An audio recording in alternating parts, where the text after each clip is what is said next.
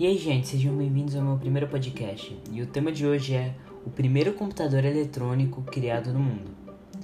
Bom, antes de falarmos um pouco sobre esse computador eletrônico, é, vamos falar sobre a Revolução Industrial. A Revolução Industrial foi um período de grande desenvolvimento tecnológico que teve início na Inglaterra é, a partir da segunda metade do século XVIII e que se espalhou pelo mundo todo, causando grandes transformações. Ela garantiu o surgimento da indústria e consolidou o processo de, de formação do capitalismo.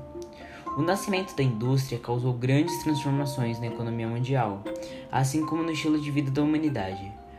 O pioneirismo foi atribuído aos ingleses pelo fato de que foi lá que surgiu a primeira máquina a vapor, em 1698, construída por Thomas, Newcomen e aperfeiçoada por James Watt, em 1765. Agora que é, sabemos um pouco sobre o, a Revolução Industrial, vamos falar sobre o primeiro computador eletrônico, que foi surgir apenas em 1945, depois do fim da guerra.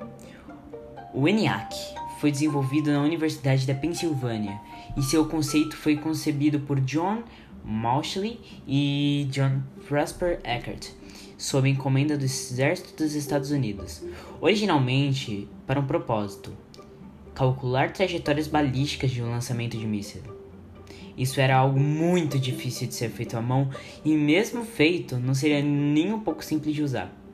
O ENIAC chegou a pesar 30, tonelada, 30 toneladas, ocupando 167 metros quadrados, possuía 17.458 válvulas, 70 mil resistores, 10 mil capac capacitores e muita coisa mais.